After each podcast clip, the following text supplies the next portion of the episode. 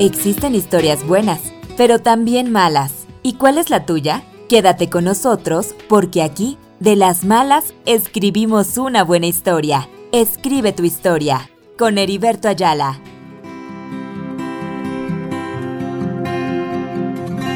Había escuchado ya de ese hombre que ayer cruzó temprano por este los enfermos y regalando libertad hacia aquellos que cautivos están.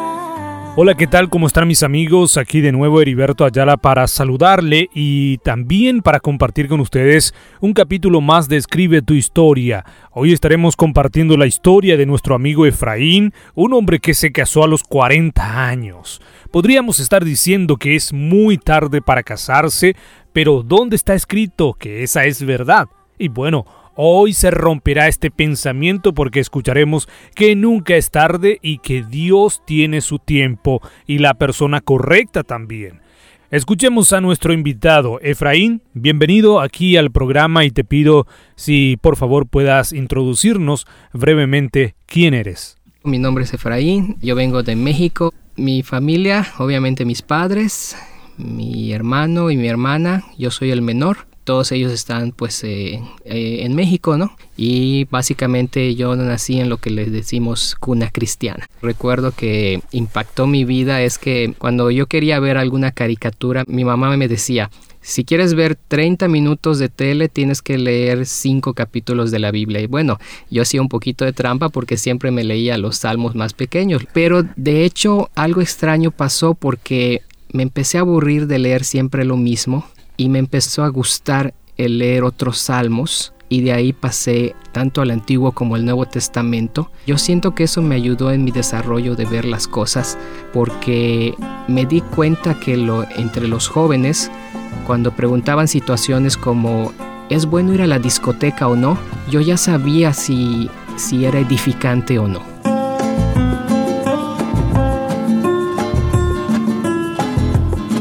Efraín, me imagino que tú también tenías el sueño, como todo joven, de tener una novia y además de casarse joven y formar una familia. Bueno, en esa sí fue una situación un poquito especial en mi vida porque yo siempre me dije, bueno, yo quiero casarme joven. Eso pues no ocurrió. en el pasado, pues cuando me trataba de acercar a una muchacha, ya sea de la iglesia o no, este, las cosas no se daban. Y entonces empiezas a pensar, bueno, ¿qué ocurre, Dios mío? ¿Qué, qué, pasa? ¿Qué estoy haciendo mal? ¿O por qué? ¿O Señor, ¿será que te olvidaste de mí? ¿O qué pasó? Y nos olvidamos de que Dios tiene su propósito para tu vida y tiene su tiempo para tu vida. Yo tengo ya 40 años y hay gente que dice 40 años, chispales, es muy este una persona mayor para casarse esa edad, ¿no? Y lo difícil era precisamente ver cómo tus amigos se van casando, cómo tu Facebook tiene fotos de gente que se va casando y tú dices, Señor, ¿y yo para cuándo? ¿Y yo para cuándo? ¿Y yo para cuándo? Y era como un desgaste mental estar pensando en ello, cuando en realidad Dios ya tenía su tiempo y ya tenía la persona. Y me di cuenta que pude haberme enfocado mejor en prepararme a ser una mejor persona, un mejor esposo, para la persona que, que Dios te manda. Efraín, mayormente la sociedad nos quiere convencer o determinar el tiempo o la edad para casarse y casi siempre a los 20 o un poco más, pero tú llegaste a los 40 años y como dijiste, muchas personas ya te hacían la pregunta, ¿y tú cuándo te casas? Cuéntenos, ¿qué sentía tu corazón en ese momento? Sí, bueno, quisiera comentar que no es que uno se case tarde, sino que Dios tiene su tiempo y es lo que muchas veces no, alcanzamos a entender. O sea, nos sentimos así como que clásico, viene la hermanita a decirte, hermano, no te preocupes, Dios tiene su tiempo y tú así como que, por favor, ya no me lo digan, ya me ya me lo dijeron muchas veces. Pero no es enfocarse en que Dios ya te tardaste. Probablemente yo ya me tardé en desarrollarme mental, emocional, física y sobre todo espiritualmente.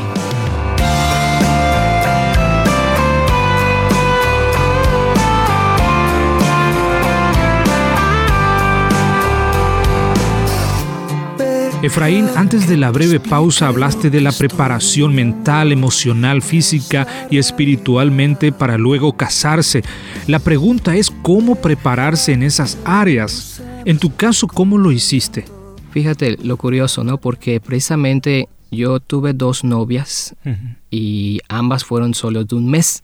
o sea, un, un, poquito, un poquito extraño, ¿no? Y a veces uno piensa, no, yo me tengo que casar con la muchacha que tiene los mejores ministerios, o que es la que actúa más en la iglesia, o que sirve más a Dios, o que, pero no te pones a pensar que también, aun a pesar de que una persona tenga ministerios, también tiene su carácter, también tiene su, su, su forma de ver la vida a través de la palabra de Dios. En una ocasión un amigo me dijo a modo de broma, dice, bueno, brother, yo te puedo presentar muchas chicas de mi iglesia a ver si hay oportunidad. Y uno como cristiano inmediatamente dice, ¿y son cristianas? Y él me dijo, bueno, brincan, lloran, se caen, gritan, pero de que sean cristianas no te lo podría asegurar. Entonces eh, uno y esa es la cruda realidad, ¿no? Esa es la cruda realidad. Uno tiene que conocer a la persona, conocer este conocer los frutos del Espíritu. Todo eso hay que conocerlo, pero más que nada hay que esperar el tiempo de Dios para saber si tú estás preparado. Porque muchas veces quieres una pareja porque ves que los demás tienen pareja, o quieres una pareja porque tú quieres sentir emociones como el tomar la mano, el beso, el abrazo. Pero ¿qué acerca de cuando los que ya se casaron y ya están de este lado y saben lo que es la vida matrimonial, que es el ser responsable por esa persona, el ayudar a esa persona, el dedicarle tiempo a esa persona, el tener los conocimientos necesarios para un trabajo, una actividad que sea remunerativa, para que tú puedas darle a esa persona, eso no lo vemos. Y entonces eso es lo que Dios dice, ¿no? Si tú vas a una concesionaria de un auto a comprar un auto, no te van a dar un auto nuevo que tiene defectos, porque si de repente esa concesionaria empieza a dar autos que tienen defectos, van a quedar mal. Entonces Dios que te ama tanto no te va a dar algo que no está preparado para ti y obviamente tampoco le va a dar esa persona si tú no estás preparado para, para esa persona. Entonces lo que uno te tiene que enfocar es cómo me preparo yo espiritualmente, emocionalmente, física, mentalmente para, para cuando esa persona que Dios tiene preparada para mí vaya a llegar. Bendito aquel día medianoche cuando oré por ti aquí en mi mente, el día que te conocí. Bendito los testigos que observaron cuando nos vimos por primera vez.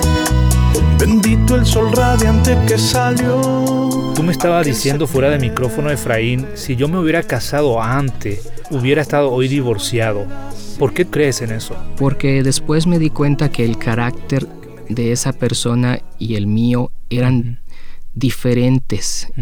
Eh, incluso las expectativas eran diferentes. Y Dios cuando te va a dar una persona es para que sea tu compañero, tu compañera. Y, para que tú puedas construir junto con esa persona. Eh, si esa persona tiene una perspectiva diferente de, de, por ejemplo, en dónde vamos a vivir o qué es lo que vamos a hacer en la vida, si no se puede trabajar en equipo, un día el gusto se va a acabar, un día ese gusto de sentir que estás con alguien se podría acabar. Entonces las personalidades eran diferentes e incluso tiene uno que fijarse si las metas en cuanto a cómo servir a Cristo este, en cuanto al llamado. En cuanto al llamado. Me doy cuenta que Dios tenía su tiempo porque si yo me hubiera casado antes, yo no estaría aquí en Canadá. ¿Por qué? Porque fue después de que yo terminara con esa pareja que empezamos a pensar junto con mi familia, ¿qué te parecería este, experimentar algo en otro país? Y yo dije, sí, si quisiera. Si me hubiera casado, probablemente yo estaría enfocado más en mi matrimonio con una persona que tal vez tenga diferentes metas de vida y este y tal vez yo no estaría hoy en día acá. Y fíjate lo curioso, que a pesar de que yo estaba aquí en Canadá y la que es mi esposa estaba en México, aún así nos ya nos conocíamos, pero nos empezamos a mandar mensajes y tuvimos prácticamente una relación de distancia. Pero ella ya me conocía en testimonio, yo ya la conocía en ella en testimonio. Amarte es tan fácil como respirar. Estar aquí a tu lado es donde quiero estar.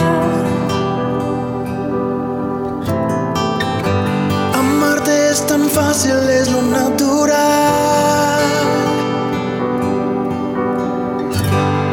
Y cada segundo es un regalo más. Le pido a Dios más vida para yo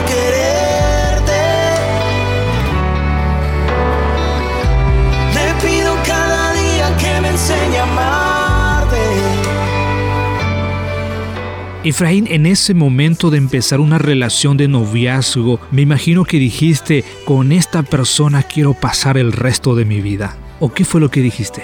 Me acuerdo que un día desperté, estaba yo durmiendo en una tarde porque yo trabajaba nocturno. Esto que te quiero compartir tal vez te suene extraño. Me desperté y de repente sentí que el mundo estaba parado y sentí una voz que me dijo, te vas a casar. Y yo dije, ¿qué? ¿Cómo? Era un tiempo de hecho en el que ya no buscaba casarme. ¿Era porque te rendiste o porque... E- En parte porque me rendí, en parte me decía, he intentado y no lo he logrado.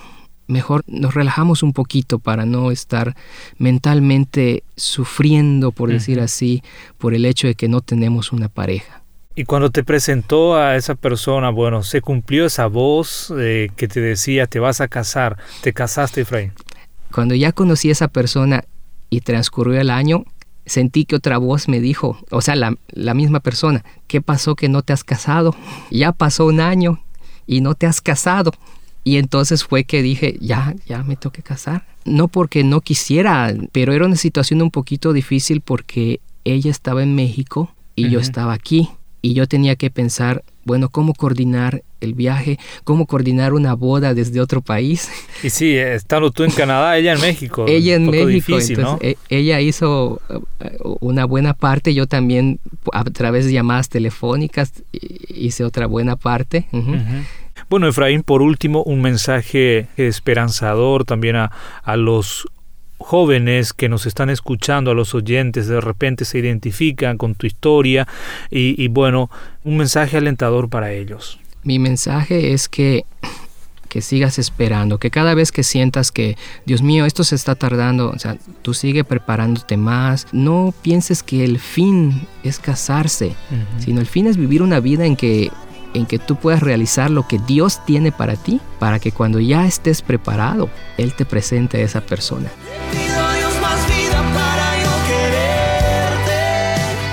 Bien, antes de cerrar este capítulo me gustaría dejarte algunos principios de Dios que nos ayudará a entender su tiempo y su perfecta voluntad.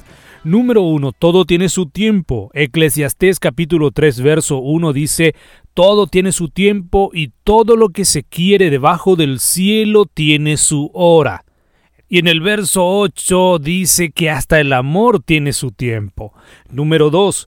Para cada persona Dios ha preparado su media naranja o el pedazo de su costilla. Génesis capítulo 2, verso 22 y 24 dice, de la costilla que le había quitado al hombre, Dios el Señor hizo una mujer y se la presentó al hombre, el cual exclamó, Esta sí es hueso de mis huesos y carne de mi carne. Se llamará mujer porque del hombre fue sacada. Por eso el hombre deja a su padre y a su madre y se une a su mujer y los dos se funden en un solo ser. Número 3. Dios espera que haya unidad en Cristo. Segunda de Corintios capítulo 6, verso 14 y 15 dicen, no formen junta con los incrédulos. ¿Qué tienen el común la justicia y la maldad? ¿O qué comunión puede tener la luz con la oscuridad? ¿Qué armonía tiene Cristo con el diablo? ¿Qué tiene en común un creyente con un incrédulo? Número 4. La felicidad. El deseo de Dios es que el hombre encuentra felicidad en su relación conyugal. Según Proverbios capítulo 18, verso 22, quien haya esposa haya la felicidad. Muestras de su favor le ha dado el Señor. Número 5. Esperar siempre en Dios. Salmo 135 dice, Espero en el Señor, espera mi alma, y en su palabra tengo mi esperanza. Número 6. Enfócate en la voluntad perfecta de Dios. Romanos capítulo 12, verso 2 dice, No os conforméis a este siglo, sino transformaos por medio de la renovación de vuestro entendimiento, para que comprobéis cuál sea la buena voluntad de Dios, agradable y perfecta. Por último, número 7, tenga siempre fe. Hebreos 11:6 dice en realidad sin fe es imposible agradar a Dios, ya que cualquiera que se acerca a Dios tiene que creer que Él existe y que recompensa a quienes lo buscan. Mis amigos, hasta aquí nuestra audición de hoy. Recuerden siempre el corazón alegre hermosea el rostro. Dios te bendiga y hasta la próxima. Has escuchado el podcast Escribe tu historia con Heriberto Ayala. Si deseas compartir la tuya, escríbanos al info arroba sbsvirtual.org o al WhatsApp 1204-371-2011. Para conocer más sobre este ministerio o si desea apoyarlo, puede visitar nuestra página web www.sbsvirtual.org. Muchas gracias.